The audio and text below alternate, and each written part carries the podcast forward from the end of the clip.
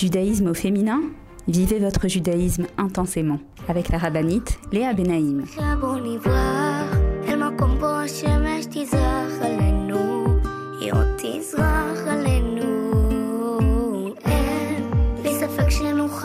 Bonjour à toutes et bienvenue sur Torah Box Radio depuis Jérusalem pour notre émission de judaïsme au féminin.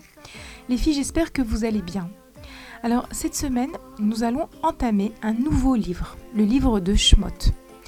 Nous avons la semaine dernière conclu le livre de Bereshit et je vous avais dit que c'est toujours un petit peu euh, émouvant. Ça, me fait un certain pincement au cœur de terminer avec le livre de Bereshit, la création du monde, les, les Havot, les Imaot, Baruch Hashem, tous ces grands moments. Mais voilà que il y a une suite à l'histoire du Ham Israël parce qu'en réalité, cette semaine, nous allons commencer donc, comme je vous l'ai dit, à lire la paracha de Shmot dans le livre de Shmot. Et a priori, les choses, elles se compliquent, puisque dans notre paracha, les bénis Israël vont commencer à devenir les esclaves de Paro. Va commencer l'asservissement en Égypte. Et donc, euh, pendant les semaines à venir, nous allons assister à l'exil des Israël en Égypte et puis ensuite à leur sortie d'Égypte. Alors, il y a énormément de notions à apprendre et à comprendre par rapport à ce qu'on appelle Galut Mitzraïm, l'exil d'Égypte, parce qu'il faut savoir que les Chachamim nous enseignent que l'exil d'Égypte est euh, le Shoresh, la racine de tous les exils. Ça veut dire que cette semaine, la semaine prochaine, euh, en fait, euh, à mon avis, euh, le mois à venir, on va essayer de comprendre un petit peu à travers ce qui s'est passé en Égypte. Qu'est-ce qu'Hachem il veut nous dire aujourd'hui dans notre exil actuel Il y a énormément de notions qui sont des notions clés pour comprendre pourquoi l'exil, c'est quoi l'exil et surtout comment en sortir. Donc je vous propose de vous mettre en place et de me retrouver juste après la pause. Je vous attends, à tout de suite. Retrouvez tout de suite Judaïsme au féminin avec la rabbinite Léa Benaïm. Avec l'opération Je soutiens un soldat, ToraBox vous permet de soutenir un soldat de Tsahal en situation de précarité physique ou morale, où qu'il se trouve. Nos soldats vivent un stress et un danger quasi quotidien. Mais ceux qui ont le plus besoin de nous, ce sont les jeunes soldats venus de l'étranger et qui se sont portés volontaires pour défendre notre terre. Souvent en situation de précarité et livrés à eux-mêmes, ils ont besoin de notre soutien. Grâce aux bons d'achat fournis par ToraBox et aux visites que nous effectuons chaque semaine au sein des bases, nos soldats francophones peuvent s'acheter à manger, de quoi se vêtir et se déplacer. Rendez-vous sur tora-box.com slash je soutiens un soldat. Je soutiens un soldat, c'est le meilleur moyen de soutenir les soldats d'Israël. Avec masser.com, calculez le montant de votre masser en quelques clics. Grâce au site masser.com développé par ToraBox, calculez le montant de votre masser chaque mois de manière simple, précise et conformément à la halakha. Masser.com, un autre site exclusif made in ToraBox.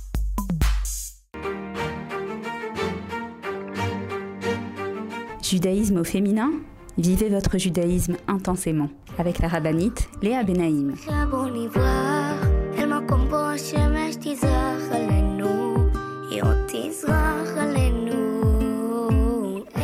Revoilà les filles, donc pour notre émission de judaïsme au féminin.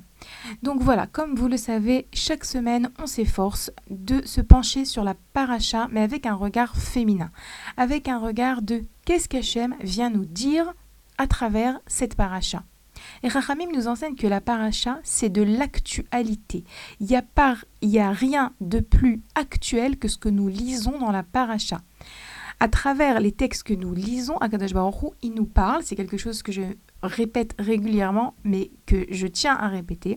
Akadash Baruch il nous parle, il nous donne des conseils par rapport à nos problèmes actuels. Lorsque je dis nos problèmes, c'est les problèmes du peuple juif, mais également les problèmes que chacune d'entre nous rencontre dans sa vie. C'est pour ça que si vous avez euh, une hésitation, si vous sentez que vous êtes un petit peu perdu, ouvrez la paracha de la semaine et essayez de chercher quel message Akadosh Baruch vous transmet à travers la paracha. Et donc cette semaine, on commence une période euh, particulière, puisque va commencer, comme je l'ai annoncé, la période de l'exil d'Égypte.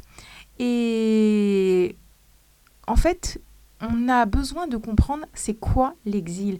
Pourquoi autant d'années d'exil? L'Admour de Slonim nous dit que dans l'histoire du peuple juif, le peuple juif a été plus souvent en exil que en Géoula, qu'en période de euh, délivrance, que sous l'époque du Beth du premier ou du deuxième. Donc en réalité, c'est pas possible que Akadosh Baruch ait créé un monde avec euh, a priori, une situation euh, négative qui dure et qui continue de durer. Et en vérité, l'Admour de Slonim nous dit que pendant l'exil, Akadosh Baruch nous nettoie. C'est une période pendant laquelle on se purifie.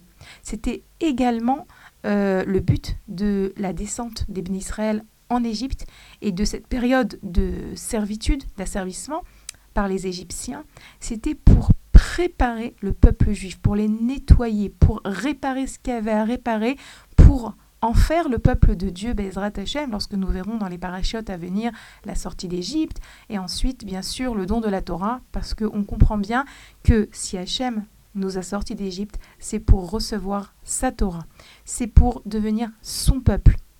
C'est pas juste pour nous délivrer de Paro, mais c'est parce que il voulait nous faire passer ici un processus du style euh, du style Karcher, je vous dirais, un processus dans lequel l'homme Israël s'est préparé à devenir celui qui doit être. L'homme Israël, c'est celui qui doit être une lumière pour les nations. Et le Rav Volbe nous dit dans, sa définition du galout, de l'exil, nous dit Galout ou matzav shebo Adam eno chai bimkomo. L'exil, c'est une situation dans laquelle l'homme ne vit pas à l'endroit où il doit être. Il n'est pas à son endroit. C'est ça l'exil. Quelqu'un qui est exilé en, était exilé en Sibérie, ça veut dire qu'il était envoyé loin de sa maison, loin de son endroit euh, naturel dans lequel il, voulait vivre, euh, il, était né. D'accord? Continue euh, le Ravolbe, il dit Geoula, la délivrance, i Harzara Adam El Mekomo Anachon. C'est ramener l'homme dans son bon endroit, dans l'endroit dans lequel il doit être. Si vous remarquez également que dans le mot galout et le mot Géoula, donc galout qui veut dire exil, Géoula qui veut dire liberté, délivrance, on a les mêmes lettres. Mais dans le mot Géoula, il y a la, la lettre Aleph en plus. La lettre Aleph qui représente toujours Akadosh Baruchou, Hachem. Le Aleph, c'est allusion à ce qu'on appelle Aloufo chez l'Olam, qui commence par le Aleph, qui contient les lettres du mot Aleph. Aloufo, c'est le champion. Et on parle d'Hachem. Lorsqu'on rentre Hachem dans le galout, alors déjà, on est en Géoula, on est en délivrance.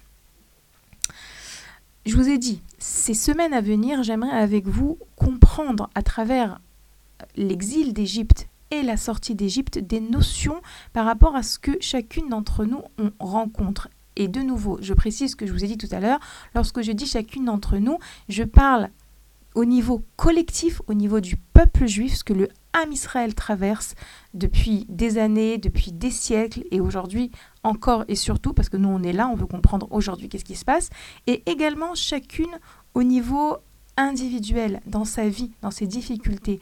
Lorsqu'une personne souffre, elle est en exil, elle est en galoute. Rabbi Nachman de Breslev, lorsqu'il parle du galoute, de l'exil, il dit que l'essence de l'exil, c'est la tristesse. Alors, vous savez, euh, très souvent, lorsqu'on parle Breslev, on met en avant combien est-ce que la joie, elle est importante, combien est-ce que Rabbi Nachman a dit mitzvah gedola liot besimchat tamid, que c'est une grande joie d'être toujours, une grande mitzvah d'être toujours euh, joyeux. Mais en réalité, euh, nous, on a l'impression que c'est un petit peu, allez, c'est sympa, c'est du positivisme, c'est de la pensée positive, c'est euh, un plus. Non, Rabbi Nachman de Breslev explique avec des notions de Kabbalah que je ne comprends pas et que je ne saurais bien sûr même pas vous transmettre, euh, même de ce que j'ai pu entendre, mais il explique à quel point la véritable sortie en Géoula, c'est la joie. Et le véritable exil de l'âme, c'est la tristesse. Alors évidemment, il y a toutes sortes de, de manières de, de... La tristesse, elle peut être dérivée à toutes sortes de sentiments négatifs, comme on va le voir dans la paracha.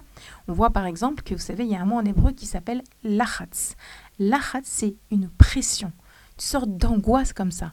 Eh bien, ce mot, pour la première fois, apparaît dans nos parachiotes. Dans la pour la première fois dans la Torah, le mot angoisse, pression apparaît dans nos parachiotes. Parce qu'en réalité, lorsqu'on parle de Mitzraïm, d'Égypte, l'Égypte également, le mot Égypte, dans sa racine, il contient le mot Meitzar, le mot tsar, étroitesse, tout ce qui limite, tout ce qui oppresse.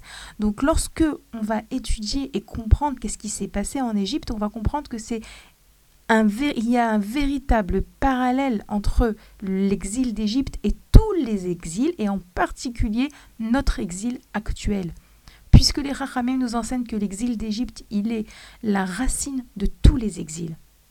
Et on comprend bien que on a ici un travail d'abord de comprendre parce que c'est la première étape, de comprendre qu'est-ce qui s'est passé, comment est-ce que les Égyptiens ils ont réussi à nous asservir, comment est-ce que encore aujourd'hui les petits Égyptiens qui sont à l'intérieur de nous, ou toutes les formes de Yetzirara, ou le paro qui est à l'intérieur de nous. À je vous avais parlé du grec qui est à l'intérieur de nous, et oui, on a encore à l'intérieur de nous tous ces exils qui nous ont euh, exilés et asservis ils sont encore présents à l'intérieur de nous tant que ma chère, il n'est pas venu, on n'a pas encore terminé avec toutes ces voies, toutes ces formes en vérité de Yetzirara, qui, lorsqu'on comprend comment est-ce qu'ils fonctionnent, eh ben on est beaucoup plus intelligent pour savoir comment lutter contre ces voies.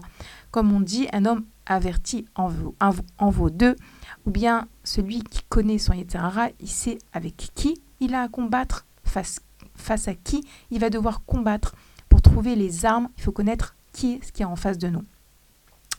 Euh, et donc, comme je vous l'ai dit, il y a plusieurs donc, explications sur c'est quoi l'exil, etc. Mais comprendre que cette notion de Rabbi Nachman, lorsqu'on parle que l'exil, c'est la tristesse, et que pour sortir en Géoula, alors c'est à travers la joie, comme je vous l'ai dit, ça paraît léger comme ça, mais c'est beaucoup plus profond que ça. C'est un véritable euh, travail de, dans notre, euh, à l'intérieur de notre cœur. D'ailleurs, dans cette Torah, vous savez, les enseignements de Rabbi Nachman s'appellent des Torot, une Torah. Et après, c'est numéroté, Torah 1, Torah 2, Torah 3, comme vous pourrez dire chapitre 1, chapitre 2. Et bien, lorsque Rabbi Nachman euh, parle de Geulat Alev, de la libération du cœur, et ben, il explique comment est-ce que pour libérer notre cœur, une personne, elle doit réussir à travailler sur sa joie. Alors, de nouveau, je vous le dis, juste pour que vous sachiez que le travail à faire autour de la joie, pour lutter contre la tristesse, pour lutter contre la tristesse et ses dérivés, d'accord ça fait partie de notre avodat Hashem, ça fait partie de la manière dans laquelle on agit pour sortir de cet exil. C'est pas facile lorsqu'on entend des mauvaises nouvelles, lorsqu'on traverse une période aussi, euh, mais on dit en hébreu, avec autant de challenges que la période dans laquelle on se trouve aujourd'hui.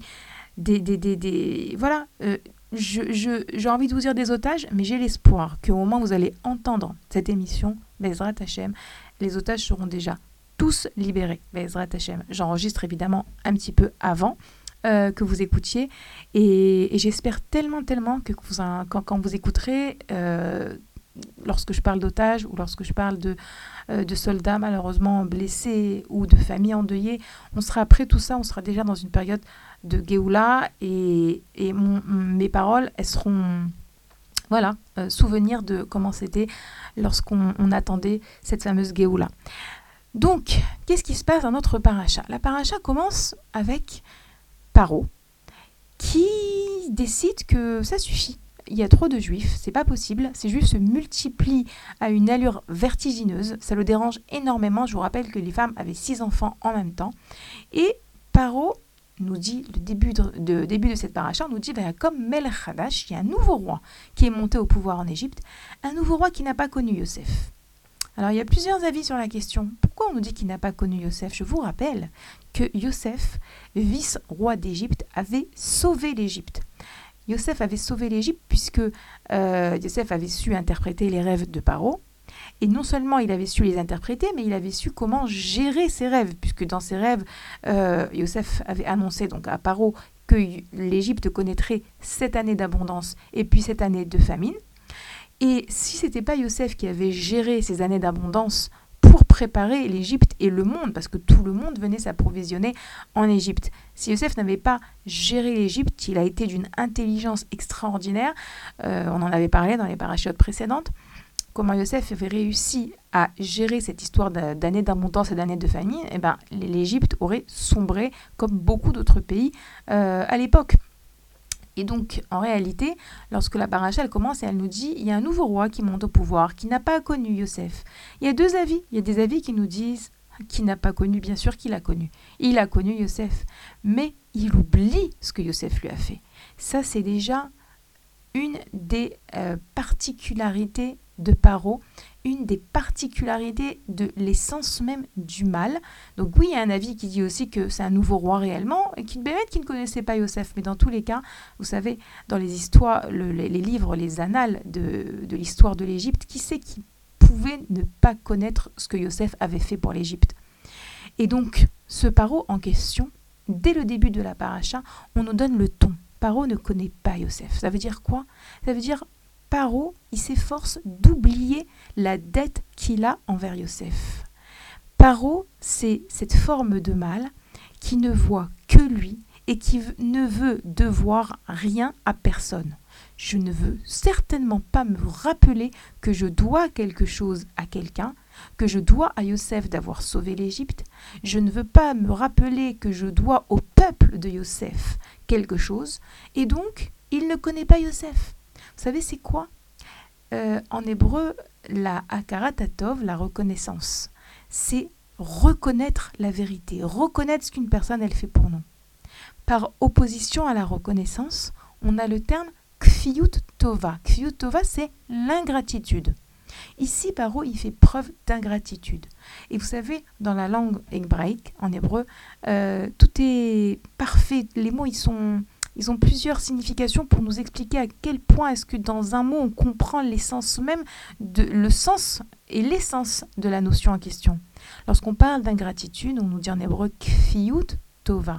Kfiyut tova en hébreu, le mot kfiyut vient de la racine kofé. C'est kofé, c'est comme recouvrir. C'est comme si que par où il recouvrait la réalité, l'aide que Youssef il a apportée à l'Égypte, comme si qu'il ne la voyait plus. Vous savez, une kippa, c'est pareil, c'est la même racine. Une kippa, c'est quelque chose qui recouvre la tête. C'est ça l'ingratitude, c'est ça le comportement de Paro. C'est ça la première forme de mal qu'on voit dans notre paracha. Il ne veut pas reconnaître la vérité. Il ne veut pas reconnaître ce qu'il doit à Yosef, ce qu'il doit au peuple juif. Il ferme les yeux. Il recouvre la vérité pour ne pas se sentir redevable. C'est ça le secret. Alors, comme je vois que c'est le moment de faire une pause, on va s'arrêter quelques instants. On reprendra tout de suite après. Je vous rappelle juste que si vous voulez nous écrire, vous pouvez le faire à l'adresse mail suivante radio-tora-box.com. A tout de suite, les filles.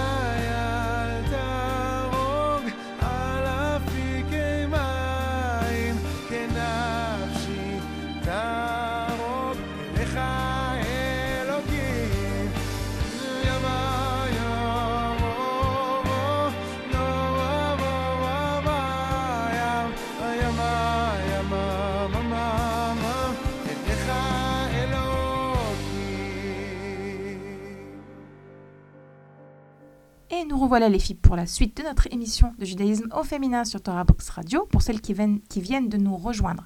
Je vous rappelle que notre émission est rediffusée tous les jours sur la radio de Torah Box à une horaire différente et également vous pouvez la retrouver sur le site de Torah Box. Toutes les émissions d'ailleurs depuis Baou Hashem, trois ans et demi.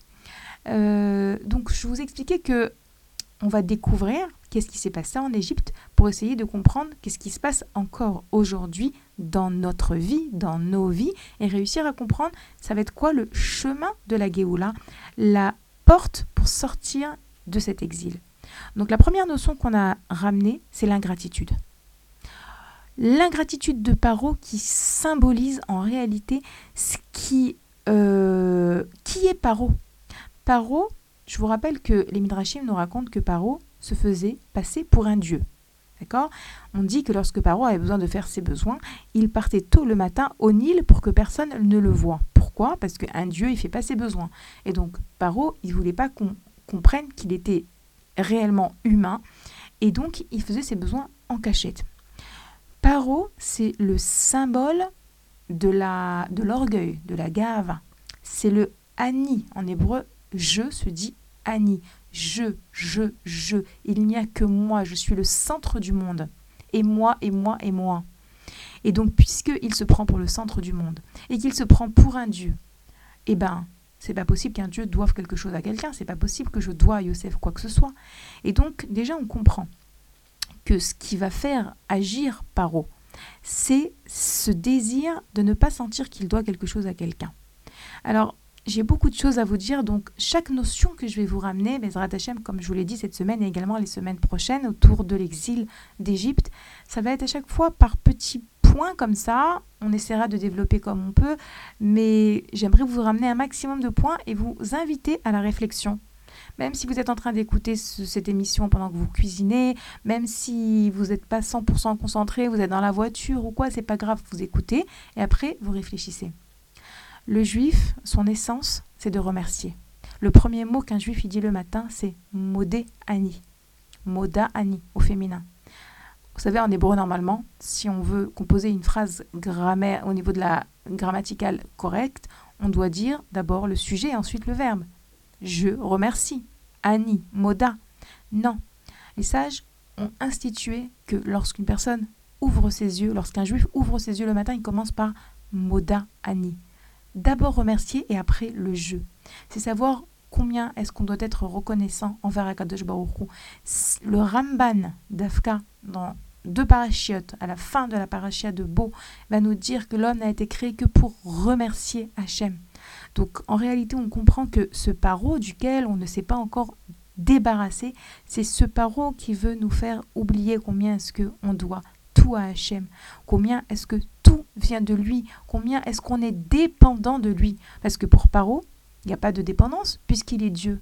Mais non, le Ham Israël, il est dépendant. Il ne peut rien sans Akadosh Baruch et tout ce qu'il a, ça vient d'Hachem.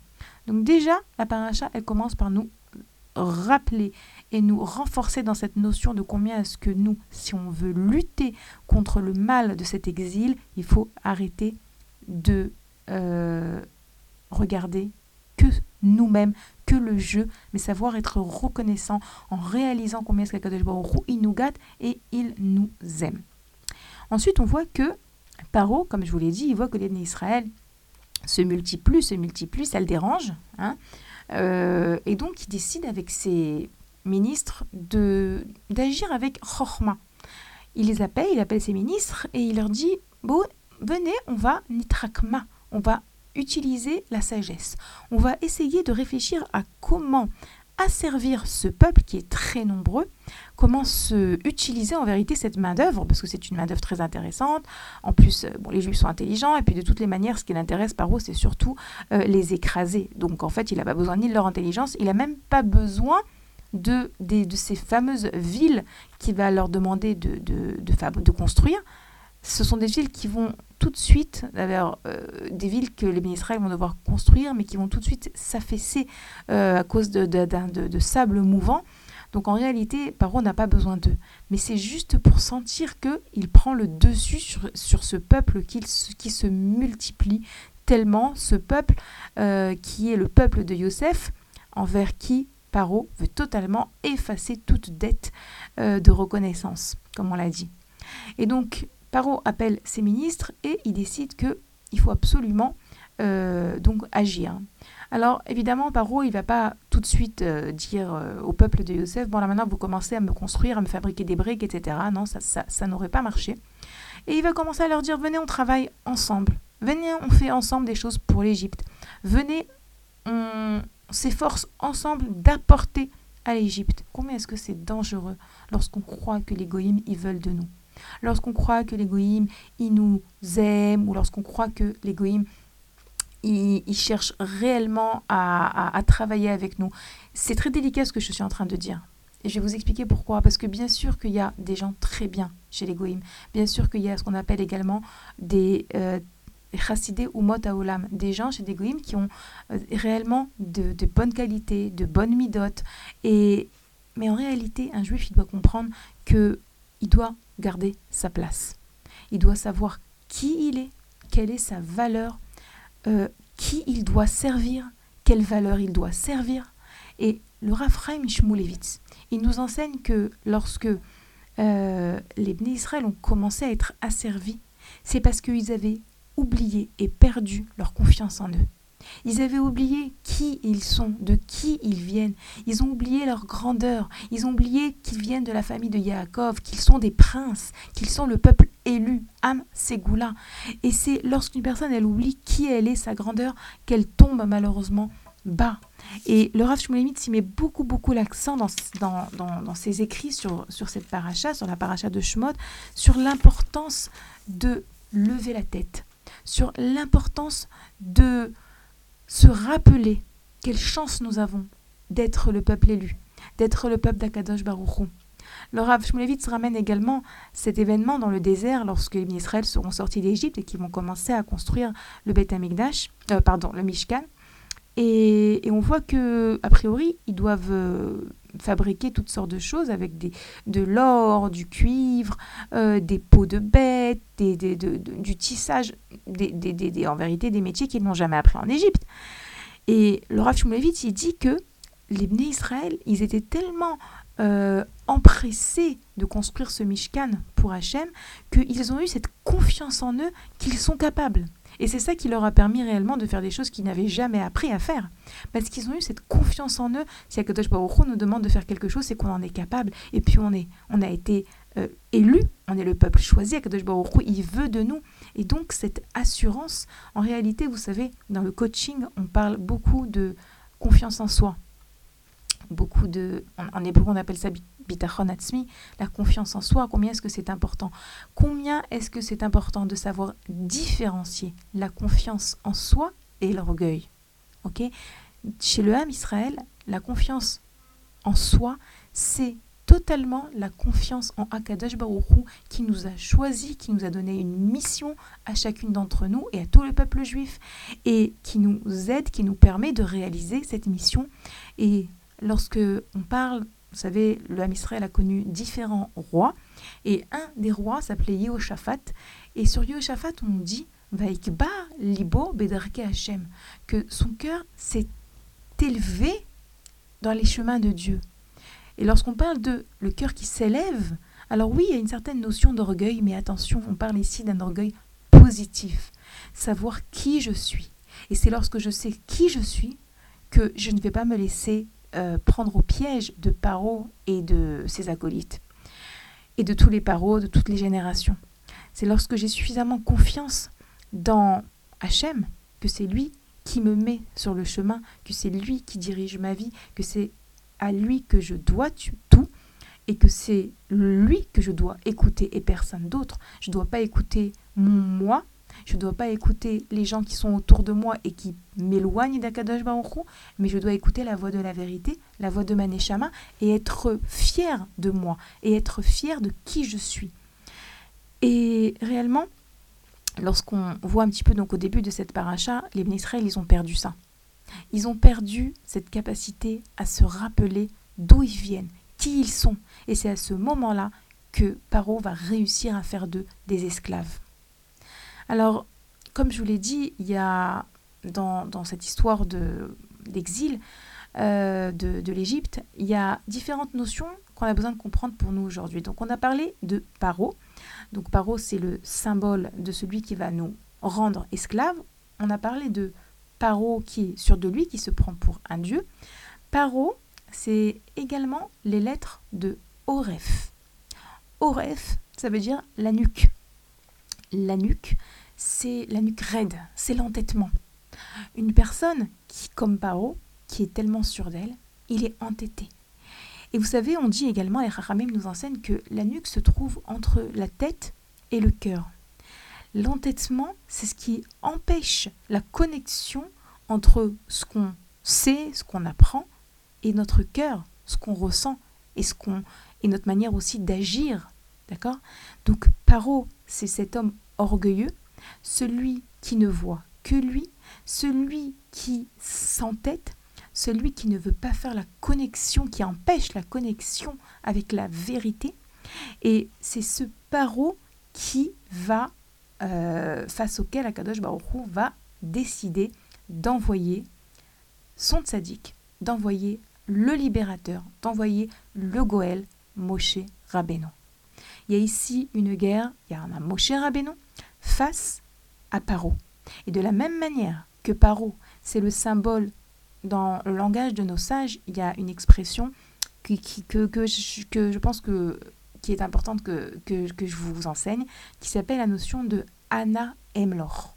Anna Emlor, c'est je règne.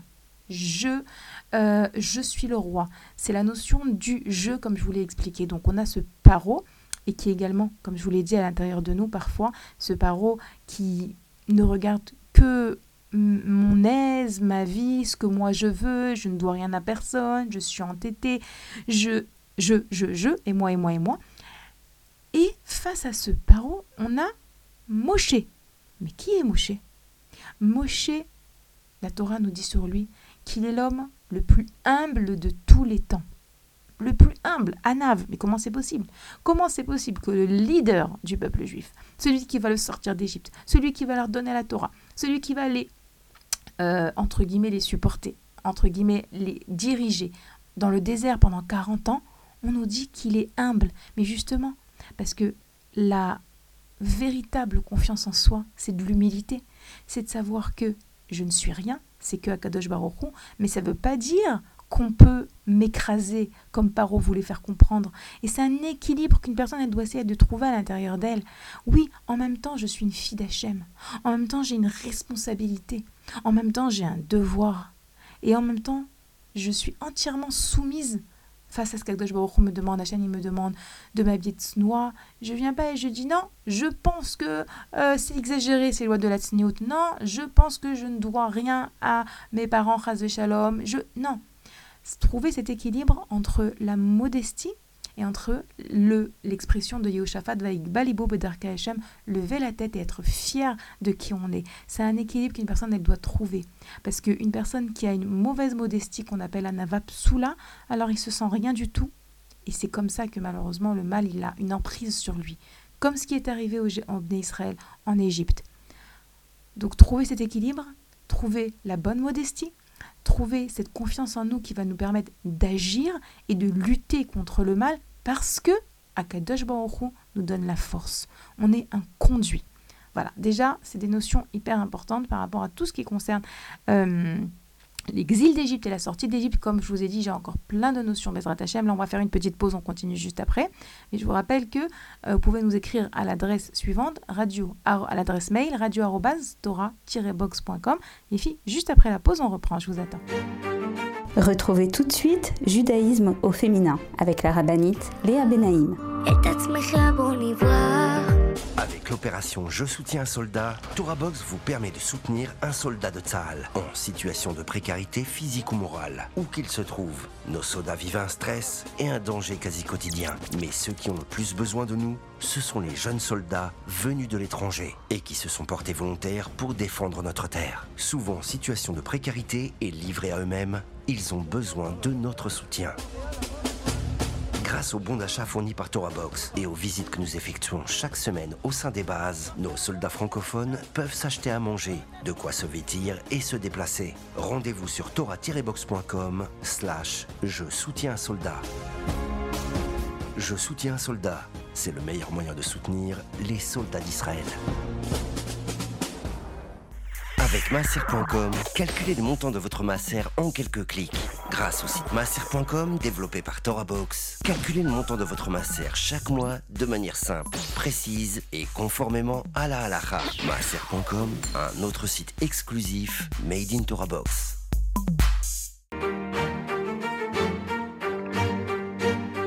Judaïsme au féminin? Vivez votre judaïsme intensément avec la rabbinite Léa Benaïm.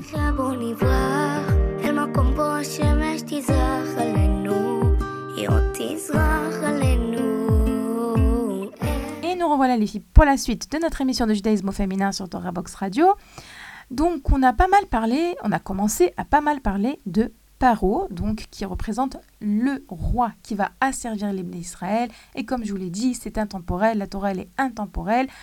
Et on continue donc avec celui qu'Akadosh Baruch a choisi pour lutter contre Paro. Face à Paro, on a Moshe Rabbeinu.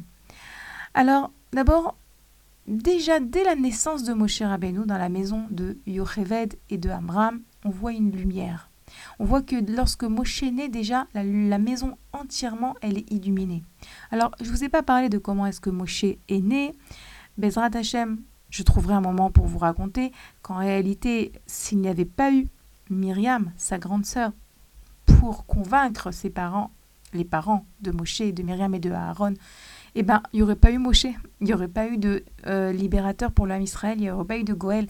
Et on en reparlera, Bezrat Hashem, de la place des femmes dans l'histoire de la Géoula, parce que, évidemment, notre émission s'appelle Judaïsme féminin, mais surtout pour qu'on comprenne notre place et notre rôle.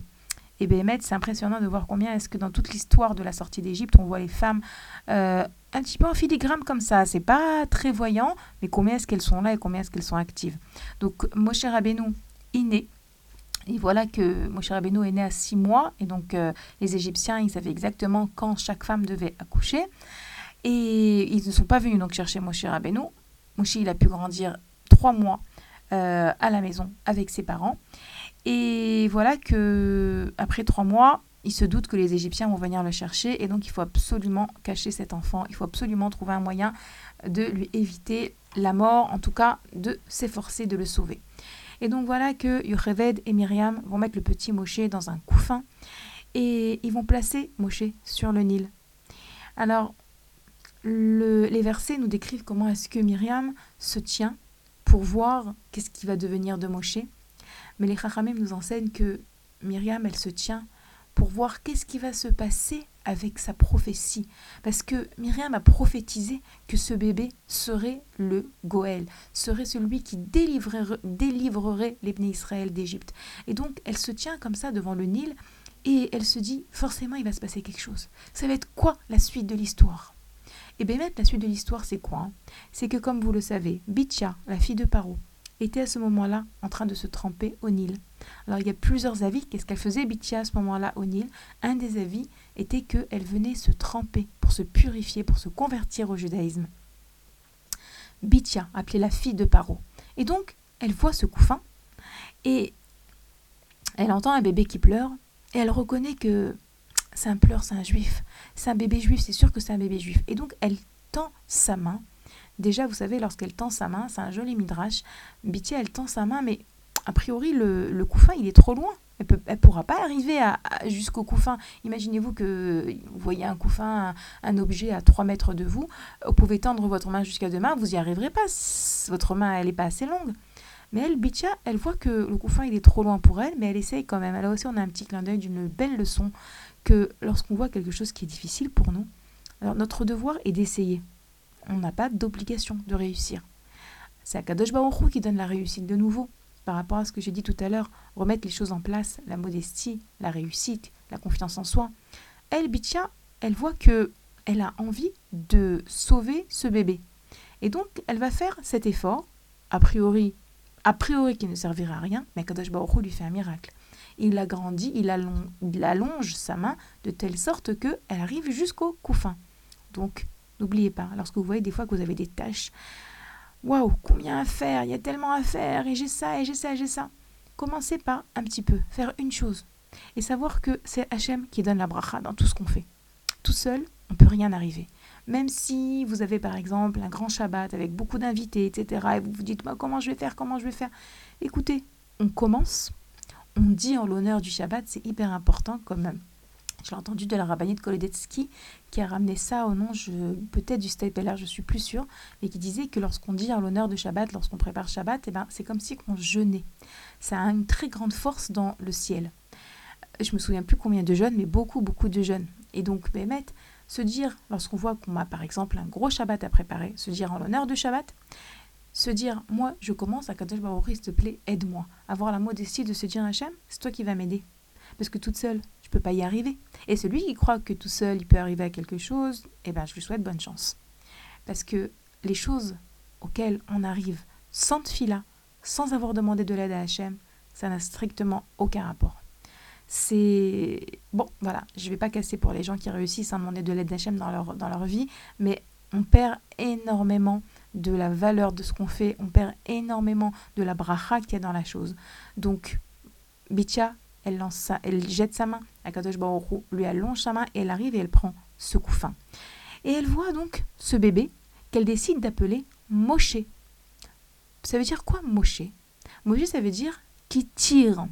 Parce qu'elle l'a tiré du Nil. Elle dit comme je l'ai sorti, je l'ai sorti, je l'ai tiré du, du, du Nil, de l'eau, alors je vais l'appeler Moshe. En réalité, il y a une question que les sages posent. Puisqu'elle l'a sorti du Nil, elle aurait dû employer une forme passive du terme. Elle aurait dû l'appeler Nimsha, par exemple, qui a été tiré du Nil, et pas qui tire. Vous comprenez ce que je veux dire? Là, le verbe, le mot qu'elle emploie, Bitia, pour appeler Moshe, ça va être une forme active. Et donc, Ramim nous dit qu'il y a ici un message. En plus, vous savez que Moshe Rabbeinu avait d'autres noms. Les Midrashim nous disent que Moshe s'appelait également Tuvia. Euh, là, en tête, j'ai oublié les autres noms de Moshe, mais Moshe Rabbeinu avait plusieurs noms. Et pourtant, le nom qui va être gardé dans la Torah, c'est le nom qui va être donné par Bithia. Donc en vérité, Rachamim nous enseigne que parce que vous savez, le nom, c'est l'essence de la personne. Le nom, c'est le rôle, le, le, le travail, la mission de la personne dans ce monde. Moshe Rabbeinu s'appelle Moshe parce que c'est celui qui va tirer, qui va sortir les Juifs d'Égypte. C'est celui qui va toujours sortir les Juifs de leurs difficultés. Dans toute l'histoire de Moshe Rabbeinu, on va voir à quel point Moshe est sensible à la douleur d'autrui. Et c'est une qualité indispensable pour celui qui, pour celui qui va sortir les Israël d'Égypte indispensable. Pour pouvoir sortir le âme Israël d'Égypte, il faut avoir cet amour du prochain. Il faut avoir ce désir d'aider l'autre. Et là aussi, comme je vous l'ai dit, puisque la Torah elle est intemporelle et que la paracha c'est de l'actualité, une des conditions pour sortir de cet exil, c'est de réellement aimer l'autre et de l'aimer dans notre cœur, mais également dans nos actions, de faire ce qu'on peut pour aider l'autre si c'est à travers un coup de fil, si c'est à travers euh, une tzedaka en argent, si c'est à travers euh, une aide physique. Mais ça va être ça l'essence de Moshe. C'est celui qui tire. Et on voit déjà dans notre paracha plusieurs exemples. On voit que Moshe Rabbeinu, il voit deux hommes. Euh, non, d'abord, il voit un Égyptien en train de frapper un Juif. Et ça, il ne peut pas supporter de voir une chose pareille, puisque Moshe est très sensible à la douleur de l'autre, et donc il intervient et il tue, tue l'Égyptien et il l'enterre, tout ça pour sauver un juif, parce qu'il veut le sauver, il veut le tirer. On a dit Moshe, c'est celui qui, qui tire. Et ensuite, le lendemain, il voit deux juifs en train de se disputer. Et il intervient, il dit Mais pourquoi Pourquoi vous vous frappez? Pourquoi vous vous. Il dit même pas, vous savez, pourquoi est-ce que vous pourquoi est-ce que vous levez le bras, les bras, le bras l'un sur l'autre?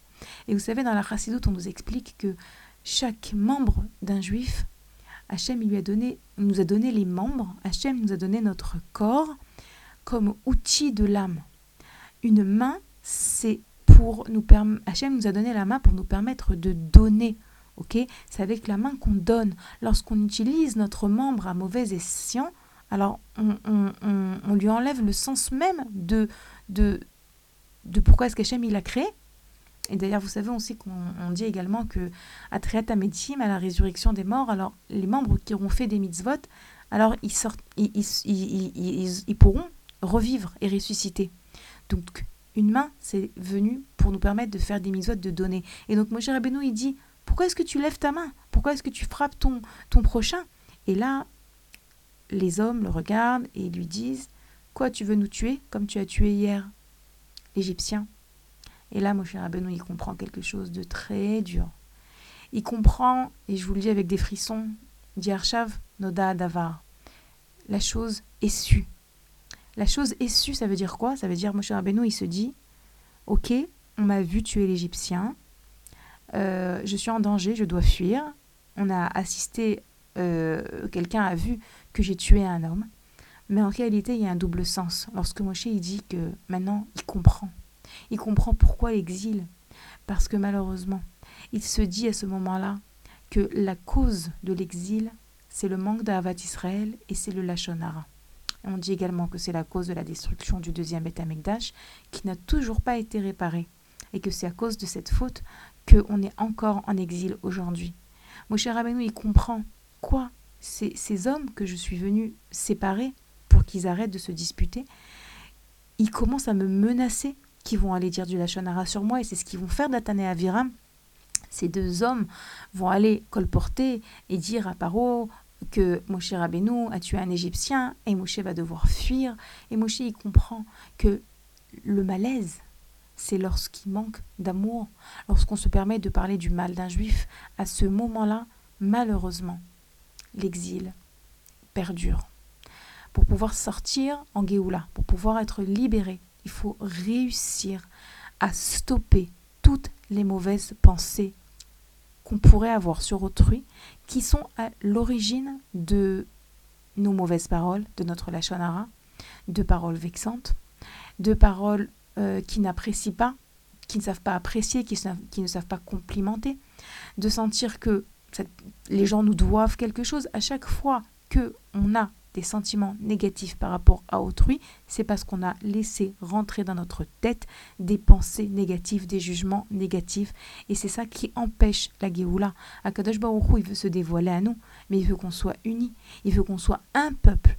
Et vous savez, c'est très à la mode de parler de Hardout, d'union, de Havat Israël, mais il faut comprendre que la Havat Israël, commence à l'intérieur même de nos foyers.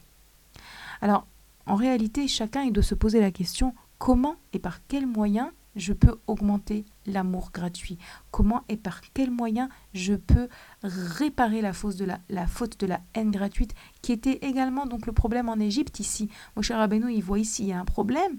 Ils vont dire du lachonara sur moi. J'ai compris où est le problème. Alors, chacune, elle sait. D'abord, elle doit s'interroger où, face à qui? Est-ce que c'est par rapport à ma voisine? Est-ce que c'est par rapport à mon mari? Est-ce que c'est par rapport à ma belle-mère, à ma mère? Ou à mon frère, ou à ma sœur, ou à ma cousine, ou à mon enfant. C'est face à qui que j'ai un véritable travail. Parfois, c'est plusieurs personnes aussi. C'est face à qui que je dois développer des pensées positives, des pensées constructives, des pensées de jugement favorable pour réussir à aimer réellement. Et bien sûr, il y a tout le travail qu'on fait pour le Ham Israël lorsqu'on fait des dons des associations, Baruch Hashem, et qui permettent de donner, lorsqu'on prie, lorsqu'on fait des Teilim pour les soldats qui nous protègent lorsqu'on fait des télim pour que les otages sortent. Donc il y a un éventail d'actions à chacune de se poser la question combien est-ce que je peux faire? Qu'est-ce que je peux faire? Donc voilà, notre émission, elle touche à sa fin. Comme je vous l'ai dit, j'ai commencé un petit peu à expliquer c'est quoi cet exil d'Égypte par rapport à l'exil actuel. Ça va être quoi la Géoula? Mais comme je vous l'ai dit, euh, les émissions à venir Shmot cette semaine, ensuite euh, Vaera, Bo, Béchalach, toutes ces émissions sur les parachutes à venir seront liées à cet exil d'Égypte, à la sortie d'Égypte, à l'exil dans lequel nous nous trouvons actuellement et à la sortie en Géoula très prochaine, Bezrat Hashem. Donc je vous rappelle que vous pouvez nous écrire à l'adresse mail suivante radio-tora-box.com. À très bientôt les filles pour une prochaine émission.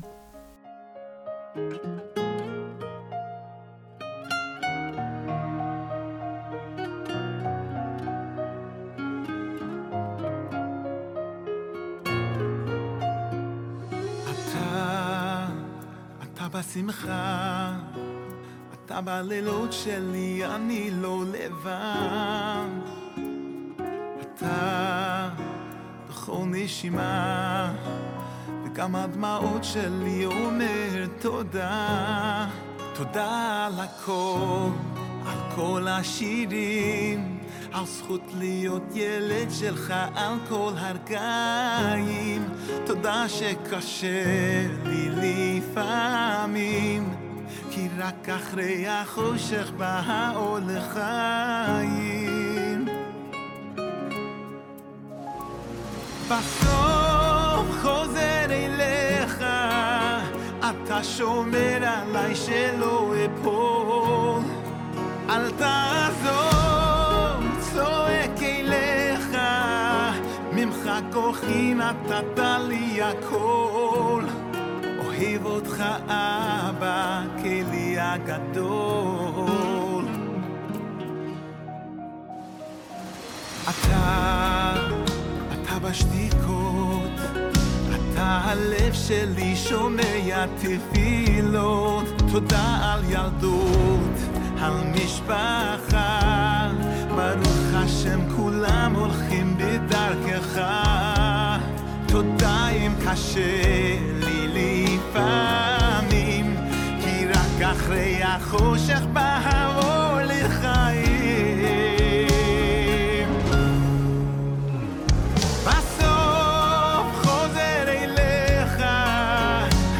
שומר עליי שלא אפול.